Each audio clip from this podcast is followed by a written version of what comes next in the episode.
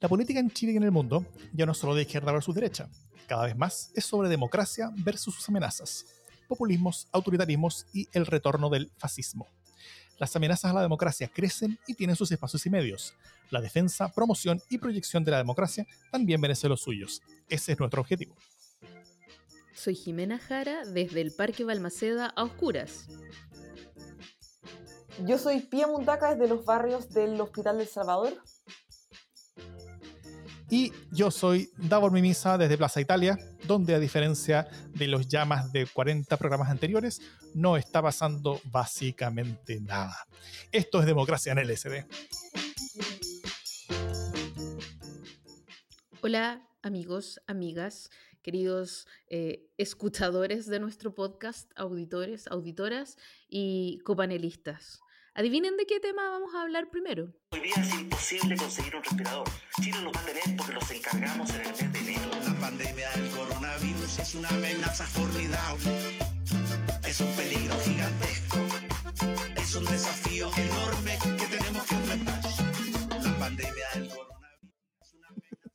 Estamos empezando con, con un ánimo virulento, eh, y, pero co- con un poco más de humor porque nos llegaron varios comentarios de lo dramático que estaba haciendo el, que fue el, el último programa, que estábamos todos realmente deprimidos. Eh, evaluamos varias opciones como para poder abordar esa tristeza en este programa, entre ellas alcoholizarnos antes, eh, tomarnos una partida de fluoxetina, em, pero optamos por esta suave, ¿no? Que es bailar la cumbia del coronavirus con ustedes. Eh, ¿De qué vamos a hablar? Bueno, una vez más, de los cambios de rumbo y de relato de- del gobierno. Y quiero recordar eh, algunas afirmaciones que hemos ido escuchando durante todo este tiempo. Algunas de las básicas, ¿no? Que tienen que ver con eh, sabemos lo que estamos haciendo. Y una de ellas, ya la escuchábamos en la cumbia, los ventiladores van a llegar porque se compraron en enero. Eso dijo el, el presidente de la República cuando se inició el contagio en marzo. Y eso es falso, porque de acuerdo con, con el reportaje de CIPER de Ivonne Toro, las órdenes de compra son de marzo y las posibilidades de que llegaran los ventiladores, esos ventiladores que se habrían comprado en comillas enero, pero que en realidad los estaba comprando en ese momento en que dio la entrevista el presidente, eran nulas antes de fin de año y por eso se compraron eh, eh, ventiladores en unas condiciones bastante eh, desprolijas. Esa fue una de las afirmaciones. Luego se nos dijo que teníamos capacidad de atender a más de 40.000 casos de manera simultánea. Bueno, hoy día estamos en 46.000 casos activos y estamos viéndonos absolutamente rebasados en capacidad de atención. Se nos dijo que no iba a haber dilema de la última cama. Eso lo dijo ayer el ministro Mañalit. Eh, y hoy día el mismo ministro Mañalit, sin solución de continuidad, sin explicar qué pasó entre medio, eh, dijo, mira, todo lo que yo pensé y todas las proyecciones y todo lo que se me dijo se derrumbó como un castillo de naipes. Entonces, eh, es un momento bien peculiar porque eh, desde los primeros días de la pandemia, el colegio médico y los epidemiólogos pedían medidas más agresivas, entendiendo que había un periodo de tiempo en el que se podía actuar, incluso los alcaldes, ¿no? Eh, entonces, esta caída, lo, que pasa hoy día, concretamente hoy día martes que estamos grabando este podcast, es que se cae completamente el relato triunfalista eh, del gobierno que ya venía medio arreglándose en el camino, ¿no? Era, era un relato ya bien accidentado al que venían poniéndole carga, arreglándole la carga, tratando de decir que no, pero sí, eh, que iban a llegar los ventiladores, que no iban a llegar, que venían de China, que los daba China, que los daba la CPC. eh, y más allá de lo anecdótico o de decir, mira, ¿sabes qué? No han sido prolijos, una vez más es súper grave porque en lo único que se debería confiar en este momento es en los datos oficiales, en las órdenes y en las instrucciones que da la autoridad.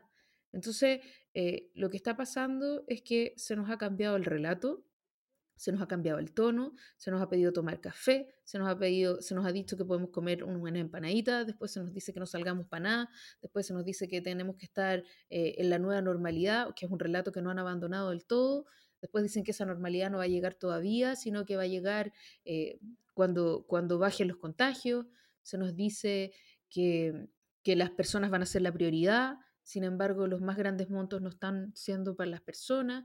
Entonces hay aquí una confusión y una tremenda incoherencia entre los relatos que se están armando y lo que está sucediendo. Y eso dificulta aún más el manejo de la pandemia, porque yo, simple ciudadana, no sé si hacerle caso o no hacerle caso al gobierno. No sé si el, gobierno me está diciendo la verdad o me está vacilando.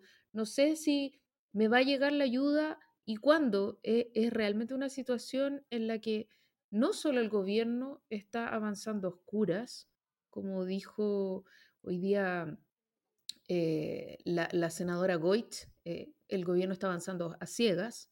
Eh, no solo el gobierno está avanzando a ciegas, sino que las personas también estamos bastante a ciegas porque el relato ha sido asombrosa y dolorosamente cambiante, ¿no? Mm.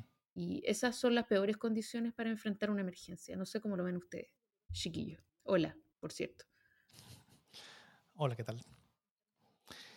Yo lo veo complicado. Ahora, em, igual yo creo que estoy optimista hoy día. Y la razón es porque por fin sucedió algo que yo estaba esperando ya hacía un par de meses que sucediera. Que era que Mañalich reconociera públicamente que la estrategia inherente a todo lo que había hecho, a toda la priorización de acciones, a todo lo, que había detrás de lo último que había estado haciendo el gobierno desde el inicio de todo esto, era errada.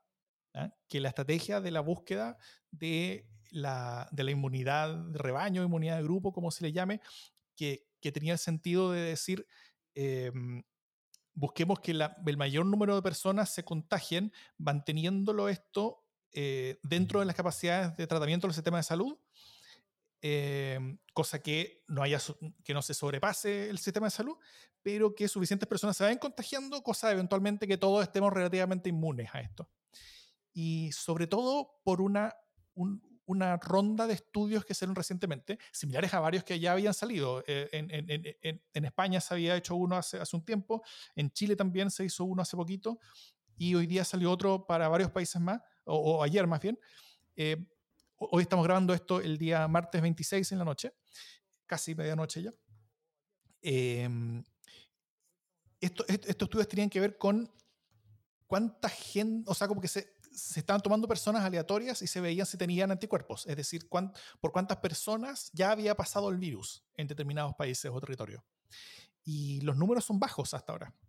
En Chile, al menos, se decía que cerca del 3% de la población de Santiago el virus ya había pasado.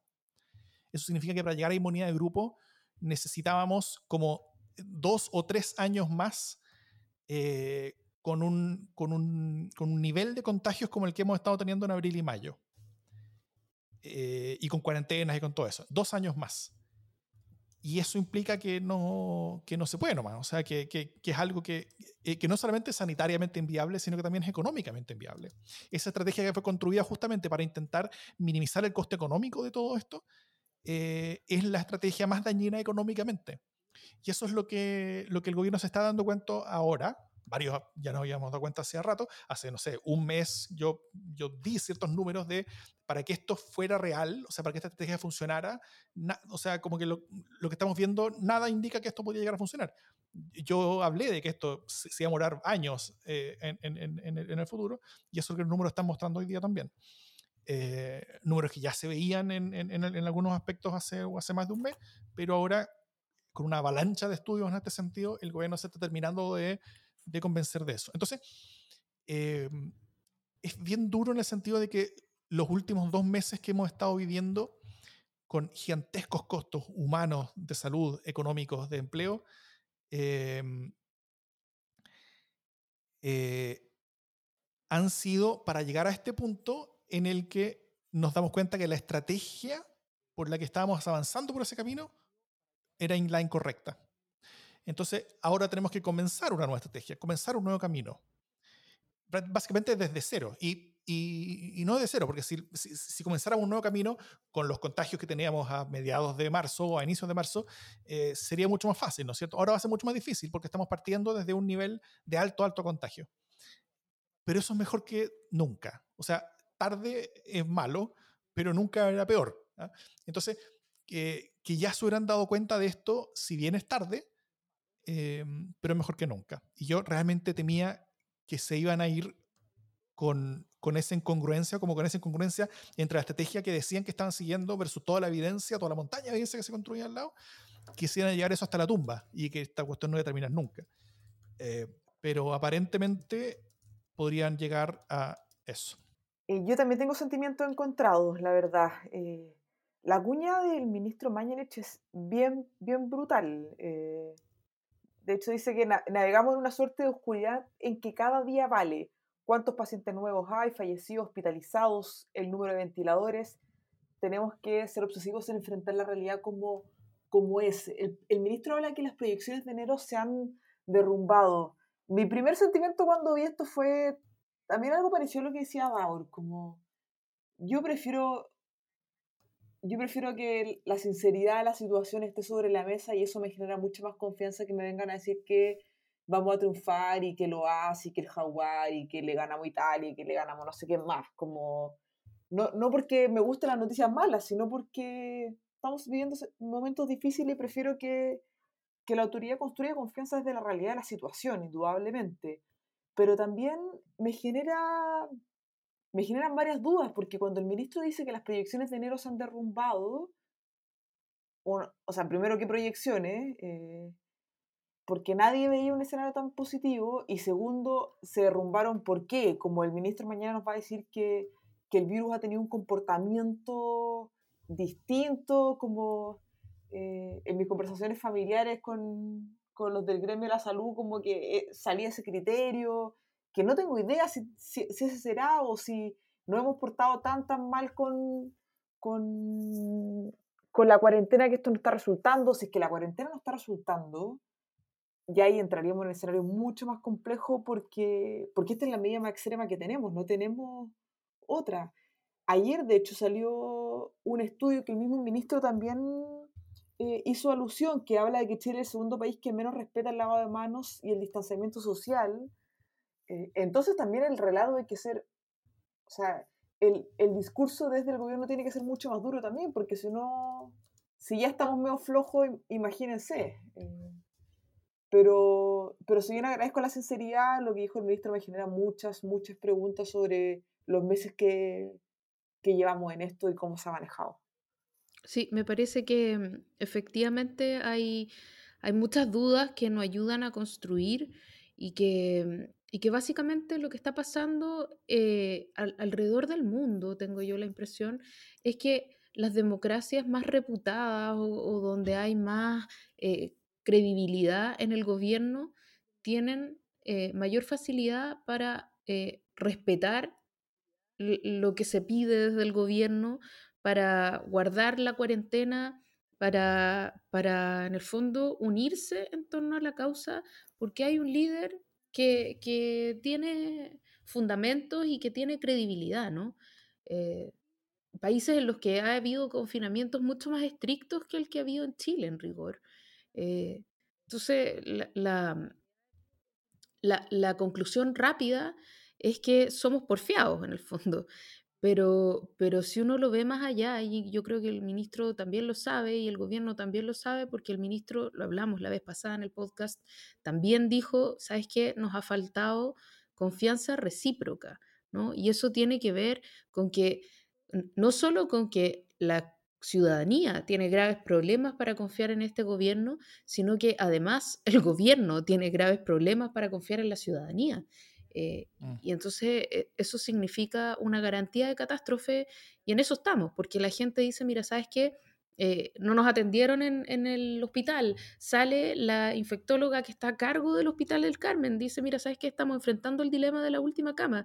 Y el ministro dice, no hay tal dilema de la última cama, es como, no hay tales desaparecidos. O sea, la gente está viviendo una realidad eh, y el gobierno le, le contesta por otra realidad. Y de pronto se cae todo eso como un castillo de naipes eh, y, y entonces se cae el telón, ¿no? Baja el telón y, y el ministro Mañalich aparece con un discurso completamente distinto que es como estamos a oscuras, no saben para dónde vamos, eh, unámonos.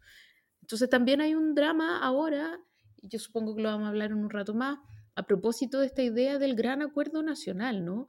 Porque para poder construir un gran acuerdo nacional es necesario escucharse. Y uno de los grandes dramas es que el gobierno no ha escuchado a nadie, no ha escuchado a la mesa de datos, no ha compartido información, a la oposición la ha descalificado por querer eh, tirarles el barco abajo, eh, la ha acusado de obstruccionista. O sea, eh, la verdad es que el gobierno ha estado solo, con anteojeras, haciendo una gran pataleta y un- una gran exhibición del yo sé lo que estoy haciendo, no se metan. Y hoy día eh, ve que no sabía lo que estaba haciendo eh, y pide por favor que seamos maduros, que seamos un país grande y que nos unamos, sin hacer ningún tipo de, de mea culpa. Y eso a mí me parece que es absolutamente contrario a lo que debería ser un buen gobierno. Pero bueno.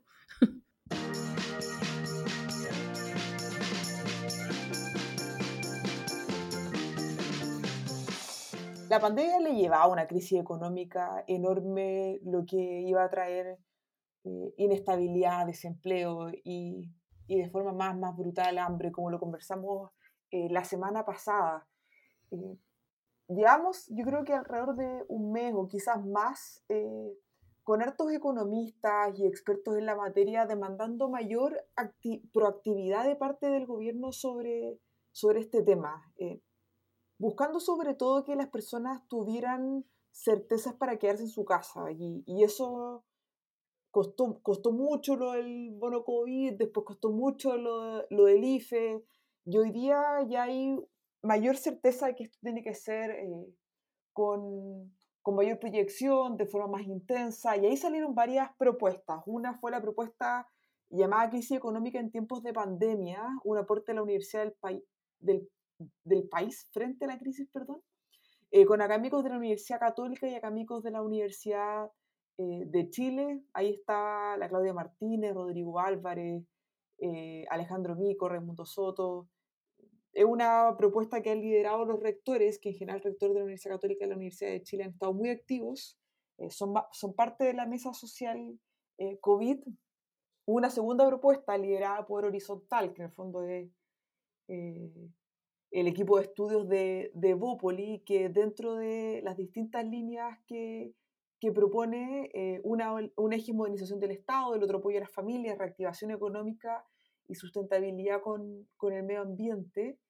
eh, ellos mencionan una de, de sus líneas es eh, redirigir recursos públicos mal evaluados, de, de programas mal evaluados, eh, para que vayan directo a las familias, entre otras líneas pero el que ha concitado más apoyo ha sido una propuesta que eh, reunió a José Gregorio, a Sebastián Edwards, a Claudia Martínez, a, Andrea Repeto, a Claudia Sangüesa y a Rodrigo Valdés. Eh, economistas de distintas sensibilidades, pero todos de oposición, que fueron convocados por el Colegio Médico. Eh, José Gregorio comentaba que, que lo llamaron porque la presidenta del Colegio Médico dijo estaba bien claro que había que entrar a la discusión económica y ella quería llevar esta propuesta a la, a la mesa social COVID. Lo que hicieron estos economistas eh, fue establecer eh, tres, tres momentos en el fondo. Una primera etapa donde hay que contener los contagios y por eso hay que buscar que todas las personas se queden en, en la casa. Un segundo momento que en el fondo ellos denominaban una etapa intermedia, donde la economía se empieza a abrir gradualmente, entonces se pueden desarrollar ciertas actividades, pero obviamente manteniendo medidas de distanciamiento, sabiendo que nada va a ser con, con regularidad. Y la última etapa, que es una etapa donde ya eh, podemos decir que la crisis sanitaria ya está más o menos controlada y podemos tener eh, mayores señales de normalidad, algo que todos soñamos y anhelamos, pero parece que eh, no está en el, en el corto ni en el mediano plazo. Y para, para esto, obviamente, establecen distintas medidas bajo tres grupos de focalización. Uno son los, trajo- los trabajadores asalariados, eh, que están cubiertos por el seguro de Santía, después los trabajadores por cuenta propia, que no están cubiertos por el seguro de Santía, y en último lugar los trabajadores a honorarios. Solo para no extenderme, destacar algunas cosas que, que aparecieron en la discusión del, del IFE, que ellos proponen que los beneficios se mantengan, eh, calculados como una fracción fija del salario para toda la primera etapa, ba- bajo la premisa algo obviamente que tiene todo el sentido del mundo, que no tiene sentido ir decreciendo para fomentar la búsqueda de empleo Mm. cuando no, no necesitamos que nadie salga eh, a trabajar. Eh, Y ellos también, al igual que otras propuestas, establecen un, una proyección de 18 meses. eh, y para todo este paquete proponen que se use el Fondo de Estabilización Económico y Social, el FES, eh, que a fines de marzo eran 12 mil millones eh, de dólares. Han habido varios comentarios al respecto. eh, a mí me gustó harto una cuña de José Gregorio que creo que fue ayer en La Infinita, donde decía, porque obviamente sale el oficialismo a decir no podemos gastarnos todos de una, y José Gregorio salía diciendo, bueno, el ministro tiene razón, no podemos gastarnos todo, pero no podemos ir con la política al goteo, no, no, no, no nos excedamos. Y, y ahora en todo este contexto sale el gobierno y sale el presidente, hoy día de nuevo con los jefes de bancada y los presidentes de los partidos de Chile Vamos, pidiendo este eh, eh, acuerdo nacional, que sea un llamado amplio, eh, que busque concretar ciertos acuerdos en un plazo breve. Y también ellos eh, establecieron eh, dos, dos, dos mesas de trabajo, una política que lideraría Blumel y una económica que llevaría el ministro de Hacienda, el ministro Briones. Eh, cuando se dijo, se presentó esto, Blumel dijo algo que a mí no me gustó nada, para ser sincera. Y esto es lo último que digo al respecto, porque dice que esto es una invitación amplia, eh, que nadie puede restarse. Siento que es como un copy-paste de varias de las cuñas que escuchamos como en noviembre, eh, porque se llegó el momento de la colaboración, de poner las pausas, de suspender las diferencias y eh, de poner en cuarentena la política por algunas semanas. Eh, yo creo que ahí Pésimo. no, no- pésimo, pues porque la política es por definición el ámbito donde vamos a negociar, donde vamos a llegar a acuerdos, donde vamos a reconocer nuestras diferencias, pero obviamente vamos estableciendo mínimos comunes. Yo no sé qué, qué definición de política o, o qué, qué esperanza política tiene el ministro, pero me preocupó mucho más que el que quiere poner en pausa la política eh, lidere la mesa de trabajo política. Eh, pero este es más o menos el escenario en el que estamos hoy día. La, yo creo que la mayor conciencia de que esto no es una crisis que requiere un bono COVID mañana, sino que una proyección larga porque esto no va a terminar en dos meses y con capacidad de flexibilización, pero, pero también con, con mayor despliegue económico. Lo que me parece súper claro aquí es que, eh, salvo la, la propuesta de horizontal, acá Evópoli, eh, las propuestas que, que- de las que hemos hablado y que uno ha estado leyendo concuerdan en que lo que ha propuesto el gobierno es absoluta y completamente insuficiente. ¿no? Eh, de hecho, la propuesta de la Chile planteaba que del 0,5% que se está usando hoy día para el PIB, eh, se use el 5% aproximadamente y se saque justamente de este fondo que decía la PIA eh, y, que, y que en el fondo contemple una cantidad importante y sostenida de recursos para las familias, ¿no? Eh, porque lo que está pasando hoy día es que las respuestas están siendo muy episódicas eh, y cuando el, el ministro de Salud habla de avanzar a ciegas, uno tiene la sensación de que no solo estamos hablando, a- avanzando a ciegas para contener la emergencia sanitaria, sino que también estamos improvisando y avanzando a ciegas para contener la crisis social, eh, reaccionando tarde frente al hambre y que, y que se viene una catástrofe de proporciones, pero que el gobierno está, efectivamente la cuña del goteo es muy adecuada, pero, pero no va a bastar para el caudal que se está abriendo. Y la cuestión es relativamente eh, sencilla, a pesar de la dificultad que tiene la implementación y el tejimaneje, y es sacamos o no sacamos la billetera. Eh, y este es el minuto de sacar la billetera, punto, no hay más. Eh, todos los países así lo han entendido y así lo han hecho. Y aquí estamos eh, peloteando las chauchas y eso no puede ser. Aun cuando sean grandes montos, eh, necesitamos montos muchísimo más grandes, ¿no? Eh, era gente, estamos hablando de familias que ya estaban en una economía de subsistencia y por eso eh, el gran estallido de octubre. Eh, y a esas mismas familias que ya estaban en la economía de subsistencia, hoy día les estamos pidiendo que se sostengan sin ingresos más que eh, eh, estos ingresos de emergencia o sus propios eh, sueldos del fondo de cesantía, ¿no? como sus propios fondos de, del seguro de cesantía. Entonces es bien dramático y obviamente que no hay ni que sumar dos más dos para entender que esto va a explotar en cualquier momento. Y ya estamos viendo las manifestaciones en distintas comunas, estamos viendo ellas comunes eh, organizadas en todas las comunas de Santiago, y esto no puede sino crecer y empeorar de cara al, al invierno. Mm. Oye, y a- algo que, que lo dijo Rodrigo Valdés, yo creo que era como una invitación a levantar la vista al final, como yo entiendo que hayan habido cierto tipo de medidas en marzo cuando creíamos que esto iba a ser quizás más acotado, pero hoy día que sabemos que hay un nivel de incertidumbre muy grande y nadie sabe cuándo esto va a volver a cierta normalidad, hay que poner todos los esfuerzos en darle certezas a las personas para que puedan estar en su casa. Y, y eso involucra un esfuerzo económico indudablemente eh, bien mayor, pero que también sabemos que no va a ser a, a posteridad, como esto va a estar vinculado a, a lo que dure la crisis sanitaria. Entonces tampoco es que estamos definiendo este bono a cinco años y para toda la vida, sino que ellos proponían 18 meses, pero si es que esto se vuelve ordena- se ordena en 6, perfecto, se ordena, o sea, como nos encantaría que se fuera el escenario.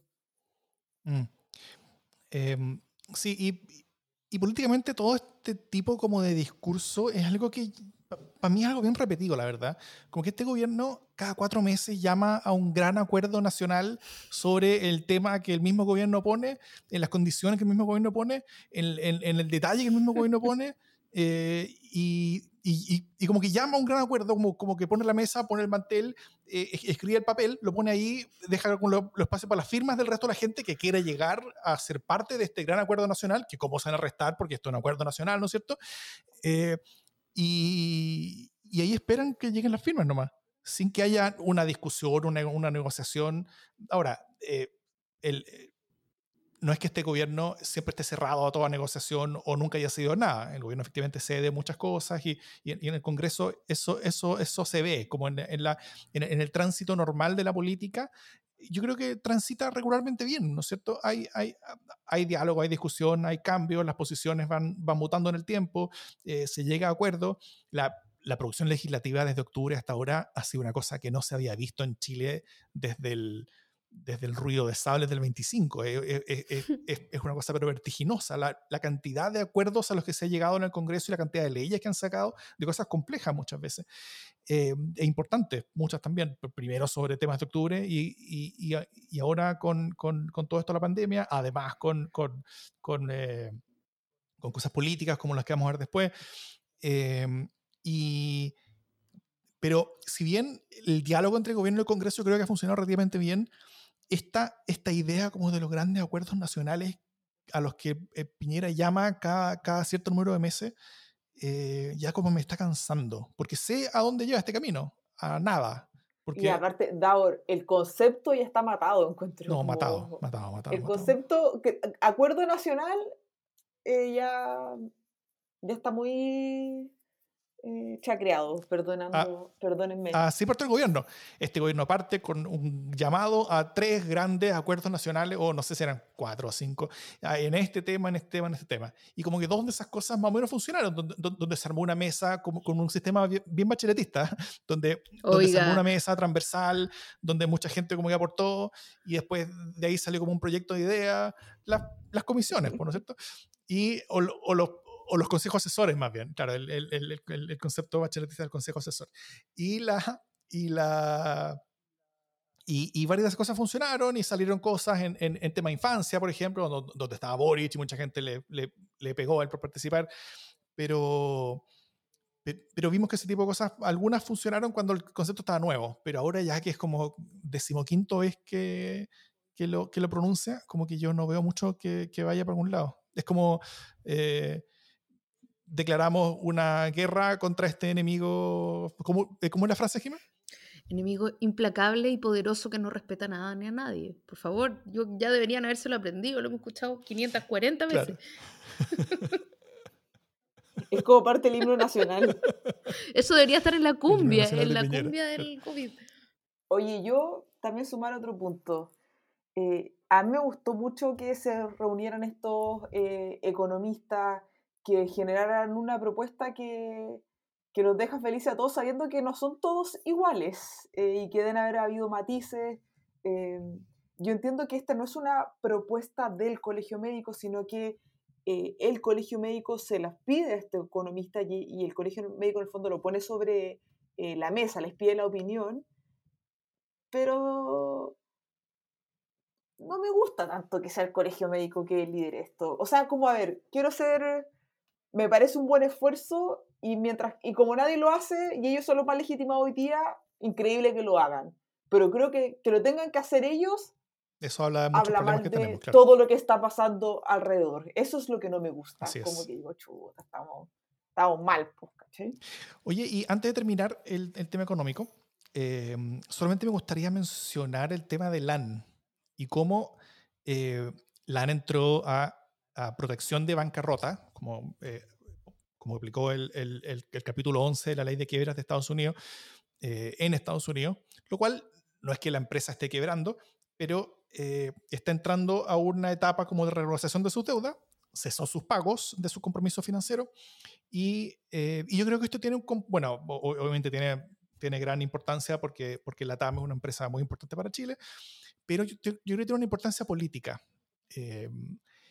Y bien, y, y es- eso tiene que ver con el hecho de que hace un poco más de un mes nosotros estábamos hablando sobre el apoyo a las grandes empresas, ¿no es cierto? Y, y hablamos algo en el, en el podcast al respecto.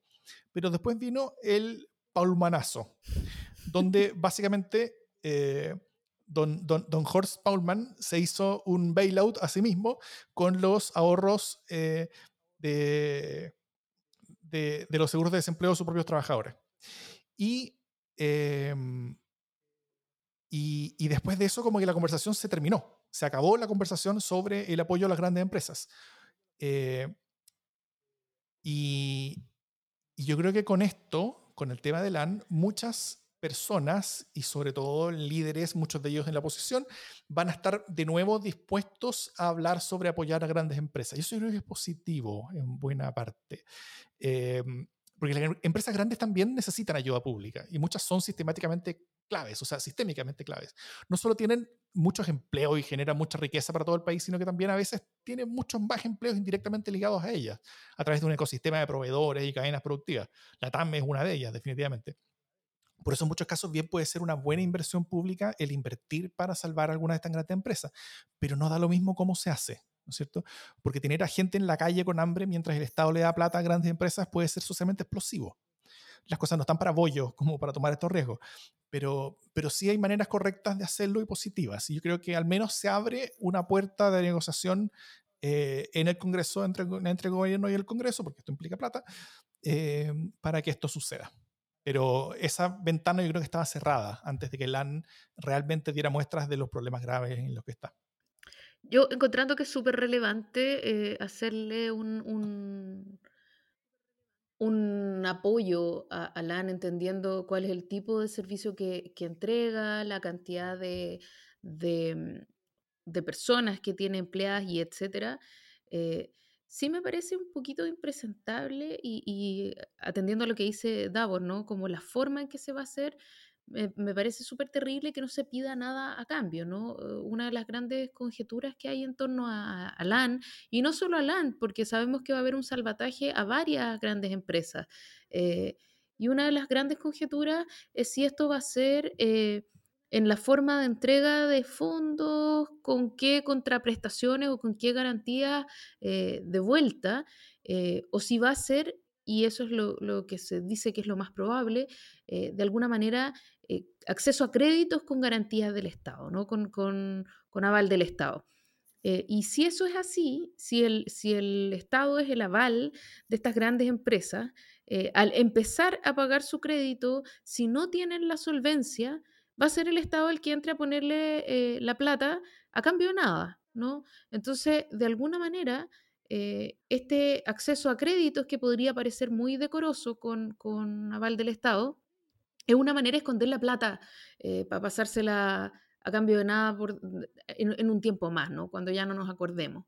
Eh, y eso a mí me parece súper preocupante porque en el fondo es una manera de sacar las castañas con la mano del gato, eh, dirían los abuelitos. Y, y es una manera de no confrontar el dilema ideológico que hay acá, ¿sabes? Porque ¿Por qué? Si Lufthansa se salvó a cambio de una parte de la propiedad para el Estado, para el Estado, no para el gobierno. Eh, 20%. el 20%, ni más ni menos. Claro. Eh, en Chile no se ha dicho ni una palabra. Y a mí, y yo aquí quiero ser súper sincera, me duele que no lo diga nadie. No lo dicen ni los partidos de oposición. Eh, lo dijo hoy día Boric, así como que lo tiró a, al- a la pasada, pero, pero seriamente no lo plantea nadie. Y yo me pregunto si no será que, que la izquierda tiene mucha vergüenza de ser de izquierda. O sea, ¿qué está pasando? Que, que mi amiga Cristina Merkel, acá Angela Merkel, eh, puede, puede eh, tomar decisiones de esta, de esta naturaleza que son del todo lógicas eh, y nosotros no nos n- n- estamos como balbuceando, eh, sumándonos a un acuerdo nacional en el que vamos a salvar un montón de empresas y que lo más probable es que eh, este acceso a créditos, que parece que no es nada, finalmente sí es, es N. Eh, yo en la misma línea de lo que señalaba la Jimé sobre el salvataje de LAN, que yo entiendo que se tenga que realizar, no, no tengo la pretensión de querer desconocer eh, esa necesidad. LAN es una empresa enorme, muchos trabajadores y una cadena de servicios asociados que cuando hablamos de servicios estamos hablando de personas que trabajan ahí, pero es súper, súper importante que esté sobre la mesa los criterios para eh, ayudar a alguien en qué contexto. A alguien- ayudar a alguien sonó como alguien indefenso, como un meme que anda dando vuelta por ahí sobre la... Una aerolínea Eh, indefensa. Los criterios y también tiene que... eh, Exacto. Y también tiene que ir a... O sea, como sería incendiar la Plaza de Italia, brindar apoyo a grandes empresas sin tener resuelta la, la situación económica de muchas familias en nuestro país, yo diría. Como no, y no es porque eh, un ser humano valga más que... Pero no, sería irrisorio. Y yo creo que esas dos condiciones son súper relevantes para que esto no termine eh, en un estallido 2.0. Como que el gobierno no se le olvide que la confianza institucional está en el piso, que no se le olvide que venimos de una crisis de eh, harto tiempo, que no se nos olvide que hay gente pasándolo muy mal. eh, todo eso tiene que estar sobre la. tiene que estar en la ecuación al momento de definir cómo se va a ayudar a las grandes empresas, sea la sea Juanito Pérez, sea quien sea. Mm. Y por favor, no vuelvan a incendiar Plaza Italia. Se lo ruego. Perdón, Dao, nada contra ti.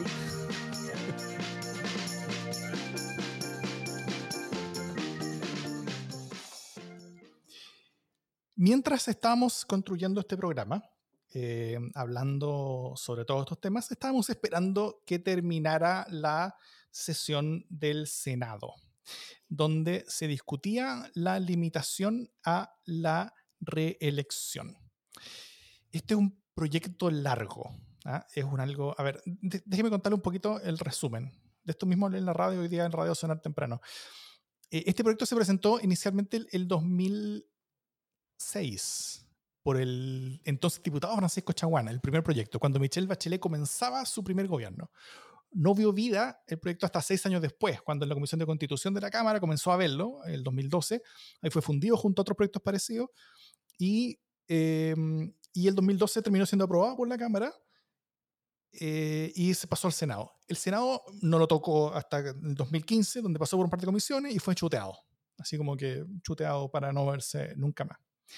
Y esto se vio de nuevo, el proyecto revivió de, de los muertos, como un Nosferatu, como Munra, eh, el 28 de octubre del 2019. Tres días después que se juntara 1.200.000 personas aquí en Plaza Italia. Eh, lo cual habla un poquito sobre cuál es el ánimo, ¿no es cierto?, de la, de, de la discusión del proyecto. Este, este proyecto que los, que los parlamentarios ven que están forzados a, a aprobar y que tiene que, que, que, que pasar. De hecho, la discusión si se aprobaba o no la limitación de las reelecciones, que era una discusión muy álgida antes del 18 de octubre, después del 18 de octubre ya no es discusión. O sea, todo el mundo está de acuerdo en que, o básico, casi todo el mundo, al menos dentro del Congreso, está de acuerdo que la limitación de reelecciones tiene que ir. La pregunta es si es que esa limitación de reelecciones iba a, aplicar inmediatamente, es decir, eh, los senadores que ya llevan más de dos periodos o que están en su segundo o tercero o cuarto periodo, ya no podrían reelegirse en esta próxima elección del próximo año. Eh, y así con los diputados que llevaran tres o más periodos, o si los periodos empezaban a contarse desde cero ahora en adelante. Eso quiere decir si es que esta limitación de reelecciones se aplica al tiro o si se aplica el 2033 para los diputados y el 2037 para los senadores. Lo cual parece lejos, ¿no? Este proyecto ahora recién se acaba de terminar de discutir y eh, no sé si se ha votado hasta ahora, pero creo que ya los votos ya suman que claramente esto va a comisión mixta. Es decir, se habría rechazado por la sala del Senado el hecho que eh, esta reelección fuera inmediata. Y como el- el- el- la Cámara de Diputados había aprobado hace ya varios años que esta reelección fuera inmediata, entonces va a ir a comisión mixta para que se, eh, se llegue a un acuerdo entre ambas versiones y esa versión refundida en comisión mixta es la que se va a votar nuevamente por el Congreso. Ref- eh, versión que no sabemos cómo va a ser. ¿Cómo ven ustedes este tema? Eh, ¿Es buena, mala el hecho de que haya la invitación a reelección? Y si tienen comentarios u opiniones sobre cómo se ha dado la álgida discusión de este tema, empujada por el, tal como las leyes sociales del 25 fueron empujadas por el ruido de sables, esta fue empujada por el ruido de torniquetes. Yo me quedo con algo que dijo Montes hoy día eh, en, la, en la discusión, porque dice, bueno, el ponerle eh, la retroactividad habrá personas, ponerle el límite de la reelección hay gente que está a favor o en contra y hay elementos que uno puede reconocer en ambos. eh, pero, pero Montes dice que en el fondo estamos viviendo circunstancias históricas en el país y hay que marcar un hito de esas circunstancias, eh, que a mí me hace todo sentido, o, obviamente. Eh, y hay que crear condiciones para hablar del país. Y, esas condiciones están vinculadas a poder decirle a la gente, quiero cambiar las reglas incluso cuando me tocan a mí. Que eso es lo que hoy día no pasó. Eh, yo no vi toda la discusión, además después entramos aquí a grabar el podcast, pero, pero salir a decir, sí, ¿sabéis qué? Que varios estuvieron en esa finalmente con otras palabras como, yo estoy a favor de que de ponerle límite a la reelección, pero no que me, no que me afecte a mí, eh, es brutal. A mí me da vergüenza, no tiene sentido. eh, y además, eh, volviendo a la cuña de Monte, no crea condiciones para poder reconstruir un sistema político que está en el piso finalmente. Eh, yo creo que hubo, ah, hubo votaciones bien vergonzosas. Yo no entiendo los que se abstuvieron, eh, para ser franca, que se abstuvieron diciendo que les afectaba a ellos. Bueno, s- se han votado muchas otras cosas que le afectan a ellos como parlamentarios. Eh, Huenchumilla también estuvo muy bien hoy día y salió diciendo como decimos no a la reelección, pero no para nosotros. No somos un club de amigos, somos una institución de la República. Y yo creo que a algunos eh, se les olvidó eso hoy día. Para hacer un repaso, eh, votaron en contra Araya, Durana García Huidobro, Pizarro, Soria, Van Rieselberger y Insulza, y se abstuvieron Bianchi, Chaguán, Coloma, Evansberger, Letelier, Órdenes, Proboste, Quintana, Quinteros, Bombaer, eh, Girardi y la presidenta del Senado también. Hay que recordar que eh, esta era una votación de quórum calificado, es decir, eh, abstenerse era exactamente lo mismo que rechazar. Abstenerse en este caso era básicamente rechazar de una manera en la que pagan menos costos políticos. Concuerdo con todo lo que se ha dicho y, y me parece que, que básicamente esto se enmarca en, en un impulso que simplemente no, no pueden refrenar eh, nuestros congresistas y eso habla justamente de lo que está pasando en política, ¿no? O sea, las leyes más polémicas del último tiempo han sido si se bajan o no se bajan el sueldo eh, y si... y si se reeligen o no se reeligen, ¿no? Eso es lo que más les genera a ellos conflicto. Entonces, eh, cuando, cuando la gente dice que, que, las, que los políticos eh, solo se preocupan de sí mismos, puta, qué ganas de que esta discusión fuera con mayor amplitud de miras para no darle la razón a esa afirmación, pero básicamente lo que uno ve es aquí una, una enorme capacidad de mirarse a sí mismo y una dificultad ya a estas alturas casi estructural de, de pensar en el, en el bien común y despachar rápido estas cuestiones para que eso no sea tema, ¿no? Eh, que mi permanencia en el, en el Senado no sea tema, que mi sueldo no sea tema en un contexto como este, ¿no? No estar demorando eh, y ocupando horas preciosas de tramitación que, que se requieren para tantas otras cosas en, en sí mismo. Eh, y que finalmente tienen a todo el país en vilo mirando si se van a pagar más, si se van a pagar menos, o si, o si se van a reelegir o, no se van a reelegir. Eh, y yo quiero ser súper justa porque en los primeros podcasts, cuando hablaba de que, de que el gobierno parecía estar en Júpiter, eh, en un contexto de estallido social, eh, hoy día, frente a una discusión eh, de, una nueva constitución, frente a un hastío gigantesco, frente a una enorme desconfianza y descrédito de la clase política entera, eh, y frente a una pandemia como no habíamos tenido en un siglo, eh, que, que, el Congreso, que en el Congreso sigamos teniendo gente que cree que es súper importante si ellos se religen eh, y que se relijan y que es, y están tratando casi de plantear que eso es súper importante para el funcionamiento de la democracia, me parece inadmisible. Eh, la democracia no empieza ni termina eh, en la elección y en la reelección de ninguno de ellos, ni siquiera en el total de ellos. Eh, y uno pediría un poquito más de altura de mira. Esto no es el Senado romano, este cargo eh, no, es, no es tan importante como ellos creen si ellos están o no están. Y la democracia y el sano ejercicio de la democracia pasa por la comprensión de la alternancia y de la rotación en los cargos de elección popular. No puede ser que haya gente que habiendo estado eh, desde que se reinició la democracia en esos cargos, todavía sienta que tiene que reelegirse eh, y que lo diga sin pudor, porque por último podría ocurrir que secretamente no sepan qué van a hacer con sus vidas. Eh, pero eso es más terreno de diván que de, que de púlpito y congreso, ¿no? Creo yo. Estoy de acuerdo con la ley, sobre todo que se aplica al tiro creo que no es tan relevante si se aplica el tiro o no se aplica el tiro. Para mí la, la discusión interesante, o sea, entre esas dos opciones se debiera aplicar al tiro, porque ¿por qué estar beneficiando especialmente a ciertas personas? Eh, no hay ninguna retroactividad en este tema. Esto, este, este, esta es una restricción que se genera legítimamente para una elección que está en el futuro. Eso no es retroactivo. Eh, que era lo, que yo decía muchas veces. Eh, Para pa mí lo interesante es si es que la limitación de las reelecciones son buenas o no. Y ahí, y ahí yo creo que, la, que, que hay, hay muy buenos argumentos de ambos lados. Yo creo que es levemente más potente los argumentos a favor, o sea que, que limitar la reelección evita que ciertos actores legislativos se conviertan en, en, en caciques locales con mucho poder eh, eh, durante el tiempo, o desincentiva que se generen estas como redes de cacicajo local. Y también eh, hay un poquito más de como de eh, tiraje de la chimenea intrapartido, ¿ya?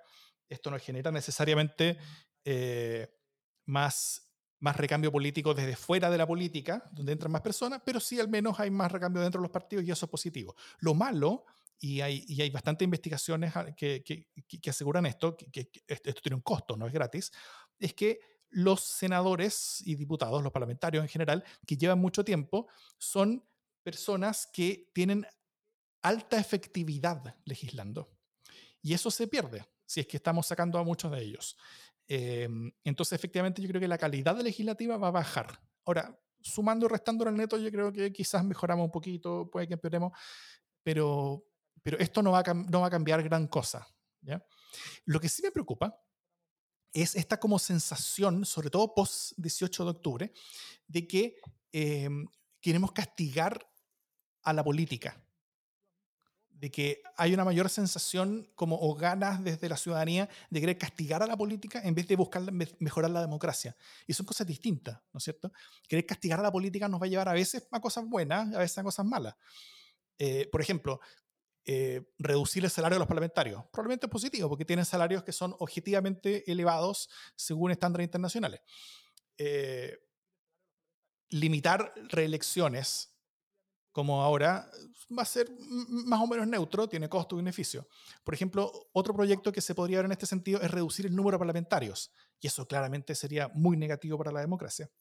Por otro lado, si es que nos preocupáramos de mejorar la democracia, en vez de castigar a los políticos, estaríamos, por ejemplo, fortaleciendo a los partidos políticos con más financiamiento público, aumentando recursos de fiscalización para asesoría legislativa, entre otras cosas. Y me imagino que son muy poco populares ese tipo de cosas en el Chile post 18 de octubre.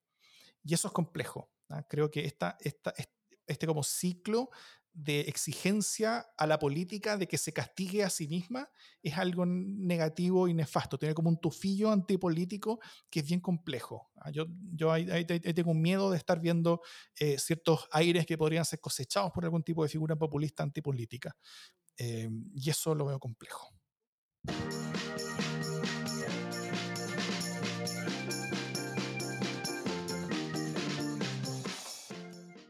Buenas noticias. Mi buena noticia es la, es la cumbia del COVID que me ha hecho reír muchísimo. Eh, eh, en tiempos en los que no, no estoy riéndome tanto. Eh, así que nada, se lo agradezco y, yo espero que nos podamos despedir de este programa con un pedacito de esa cumbia porque te juro que Vamos me, a tiene, me tiene feliz y bailando. Así que esa es mi buena noticia. Es pequeñita, pero igual me, me pone contenta. Pía, ¿tú tienes una? Eh, yo tengo una buena noticia hoy día. Eh, que siento que la noticia, tener buena noticia ahora vale doble. Sí, ¿no es cierto? Em, es premio. Sí, premio. Eh, el metro abrió la licitación de las obras de la nueva línea 7 después de varias complicaciones, así que, me, que la línea 7 es la que va a unir desde Renca hasta Vitacura es una buena noticia para la integración de nuestra segregada ciudad, pero también es una buena noticia que este proceso avance y que genere mucho empleo cuando necesitemos reactivar esta economía. Así que triunfo por los dos lados. Muy buena cosa. Yo también tengo una buena noticia. Eh, algo que pasó hace poquito. De nuevo estamos grabando esto el martes, ya es pasado medianoche cuando estamos grabando, así que ya es miércoles. Eh, pero hace un par de horas eh, pasó algo en Estados Unidos que es interesante. Trump, ustedes saben, Donald Trump, el presidente de Estados Unidos, eh, como le dice un, un, locutor británico de radio que me gusta mucho, le dice eh, eh, Benito Gartman, Trump usa Twitter para comunicarse y hablarle directamente a las personas, ¿no es cierto? El generar una conexión sin intermediarios directa con las personas y crear su propia burbuja informativa donde lo que él dice es verdad y lo que cualquier otra persona dice es mentira. El punto es que hace eso muchas veces mintiendo, como muchos otros actores. Ah, algunas personas que mienten mucho, incluso dañinamente, son eliminadas de las redes sociales hoy en día por, por el daño que están haciendo. En el caso de Trump, las redes sociales no han querido hacerlo porque imagínate el borrarle la cuenta al presidente. Pero lo que acaba de hacer Twitter hoy día es que en un par de tweets que hizo Trump hoy, donde hablaba sobre eh, la estafa que era el voto por correo en Estados Unidos, siendo que el mismo Trump vota por correo porque él, él vota en Florida mientras está en Washington, eh, eh, Twitter lo que hizo, y pueden ver estos, estos tweets que hizo Donald ayer, puso un fact-checking abajo de cada tweet con un signo de exclamación. Dice, get the facts about mailing ballots. O sea, eh, obtén los hechos acerca de votar por correo debajo de cada uno de esos tweets. Cosa que cualquier persona que viera este mensaje también viera que Twitter estaba eh, diciendo que Trump no estaba diciendo la verdad. Y uno aprieta ese link y, ahí sale como eh, artículos de prensa donde decían que Trump estaba mintiendo en este tema y que las verdades eran estas otras.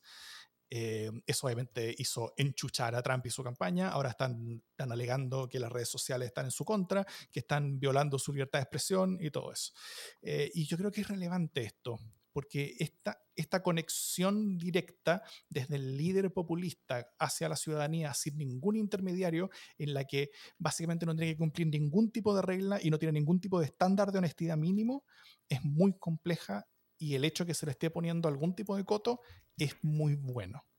Con este tipo de coto es mucho más difícil eh, construir estas burbujas informativas completamente aisladas de la realidad, con lo que estos líderes eh, van destruyendo lentamente la democracia. Esa es mi buena noticia. Bien, nos vamos un poco más positivos que la semana pasada. Eso. Así que con eso, esperemos vernos la próxima semana. O sea, escucharnos y los dejo con el tema de la semana. Un pedacito de cumbia. pasa si este virus muta de una forma más benigna? ¿Qué pasa si el virus muta y se pone buena persona? Protegernos para el futuro de esto es que la mayor cantidad de gente se contagie. La única manera de protegernos para el futuro de esto es que la mayor cantidad de gente se contagie. La apertura de la Mudanque fue de verdad un éxito. Y yo sé que me agradece la alegría del resultado. La pandemia del coronavirus es una amenaza formidable.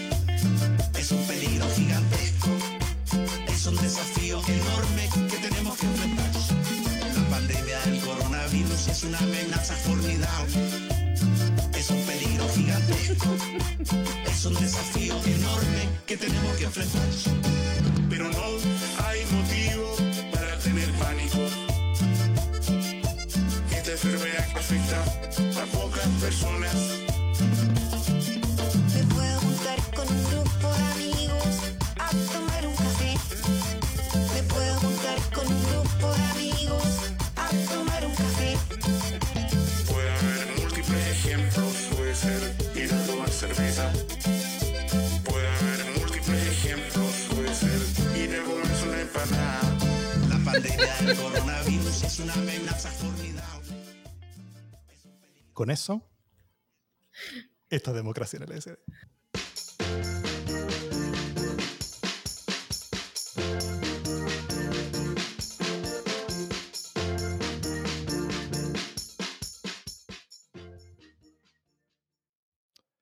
¿Qué tal el- la cumbia? Lo mejor es la voz, la ganas sala de risa constante de la Jime de fondo. Puta, qué, gana- qué ganas de bailar en general. Es que no puedo aguantarlo. Y caché que les dije que te- había tenido una super Ah, bueno. epifanía. una epifanía conceptual. Puta, se me olvidó decirla. Sí. Era, Puta. Algún día contaré.